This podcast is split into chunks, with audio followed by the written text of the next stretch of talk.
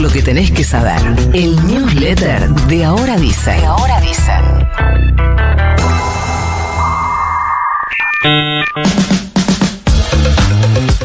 Además de que los docentes jujeños siguen de paro, también siguen y aumentan las denuncias desde el Centro de Estudios Legales y Sociales y otros organismos de derechos humanos sobre el Poder Judicial de esa provincia, porque dicen que ordenó allanamientos en las casas de 22 personas que protestaron en Humahuaca contra la reforma de la Constitución provincial y siguen criminalizando la protesta social. Lo que pasa es que eso es exactamente lo que Morales propuso y logró en esta reforma tan poco legítima.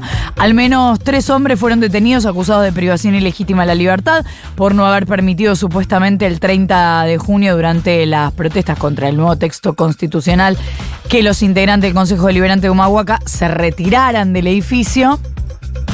Y por otro lado, el intendente de La Quiaca, Blas Gallardo, denunció que un grupo de concejales locales que contaban con el aval del gobernador Gerardo Morales y el presidente del PJ local, Rubén Rivarola, que sé que nadie se acuerda del PJ local, retuvieron a otros miembros del Consejo Deliberante en contra de su voluntad para forzar así la sesión para destituirlo en el cargo. O sea, tiene más que ver con lo que podríamos llamar los incidentes afuera de la legislatura cuando se intentaba aprobar la reforma o para protestar por la reforma, que con los cortes. Pero de todas formas, la nueva constitución, recordemos, dice que los cortes, en los cortes o luego de los cortes, se va a buscar a la persona que motorizó esos cortes para detenerla. O sea que esta es la nueva constitución. ¿Qué dice el gobernador cuando habla de esto? Avanza con la casa de brujas. Ayer se conoció que la sangre encontrada en la casa de la familia Sena era efectivamente de Cecilia Strisovsky. Esto después de que la junta médica que examinó a Emerenciano Sena, uno de los siete detenidos por el femicidio de su nuera Cecilia, esta joven desaparecida en Chaco, determinó la Junta Médica que no requiere asistencia de terceros para realizar las actividades de la vida diaria y que está en buen estado de salud.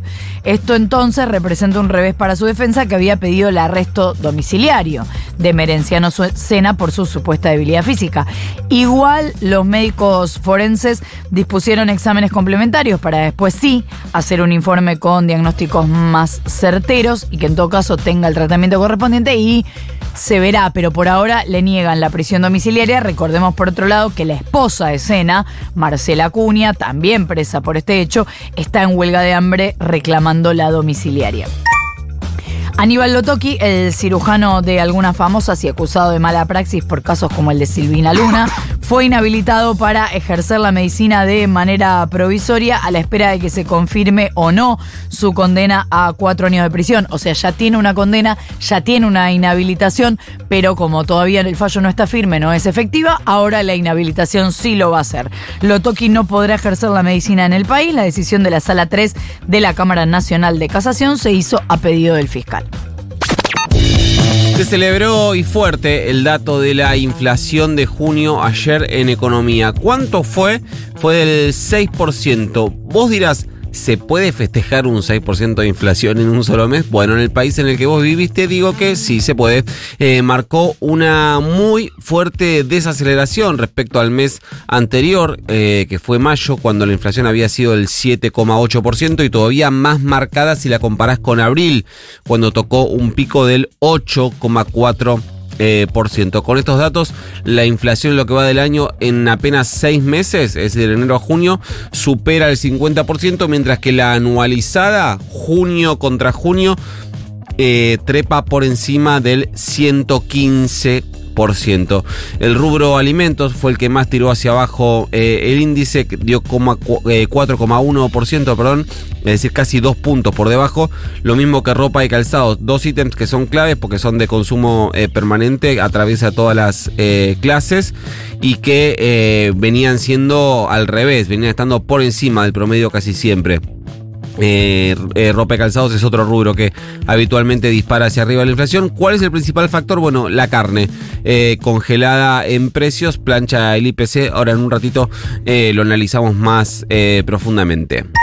Habló Sergio Massa y habló del FMI, ya que venimos cantando que desde hace casi un mes se prevé un viaje a Washington para firmar la eh, renovación, readecuación, no sé cómo llamarlo ya, del acuerdo con el fondo, sobre todo post impacto de la sequía, pero por ahora no se cierra nada. Estamos dialogando, estamos negociando, estamos muy cerquita, dijo eh, Massa ayer, dijo también que negociará sin rendirse al altar del ajuste fiscal sugiriendo que las exigencias del fondo eh, a cambio de eh, mandar toda la guita prevista mm, que queda de acá a fin de año, que son así como 10 mil millones de dólares, y además la postergación de los pagos de acá a fin de año, lo, eh, está, lo que está exigiendo a cambio de eso el fondo es un ajuste fiscal más grande.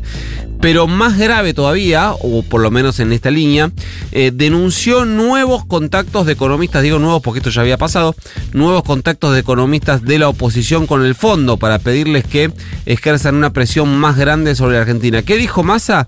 Dijo que eh, habló con un funcionario del fondo, que en un, Zoom que había tenido por la mañana, y que eh, economistas de la oposición de la Argentina se habían comunicado y les decían, no les den nada, pídanle todo, la Argentina tiene que pasarla más, eh, perdón, mal ahora, exíjanle al máximo, y que incluso algunos llegó a decir, esto tiene que estallar naturalmente desde la oposición muy rápidamente, salieron a despegarse de esto.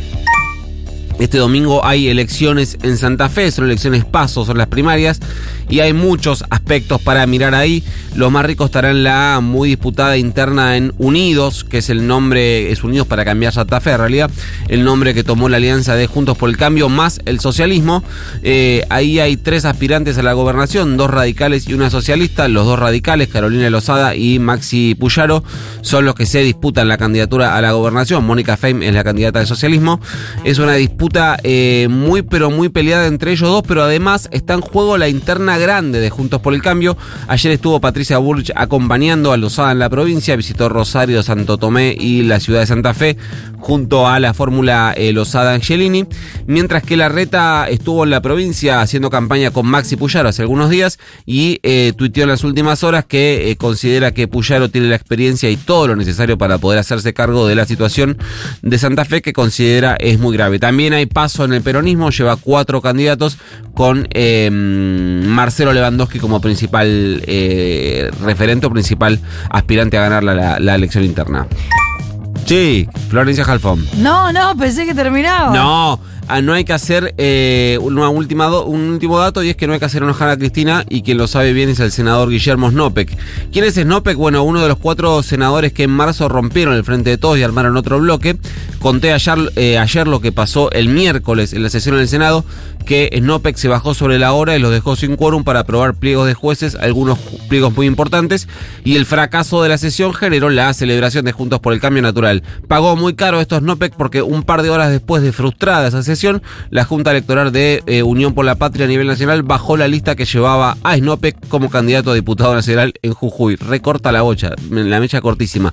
Es decir, la, la lista de candidatos a diputados en Jujuy que encabeza la diputada Carolina Moisés, pero Quintero, integra Snopec no podrá llevar en su boleta, en el margen externo, el margen izquierdo, perdón, a la fórmula eh, Massa-Rossi. Si bien adujeron cuestiones locales, una interna del peronismo jujeño y algunas otras cosas, en los hechos lo, bajaron porque le cagó una sesión a Cristina. Es eso y fin.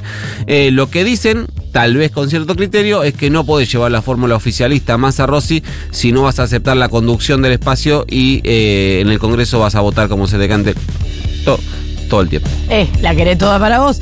Che, ¿mandamos? Mande nomás. Mandamos el newsletter. You've got mail.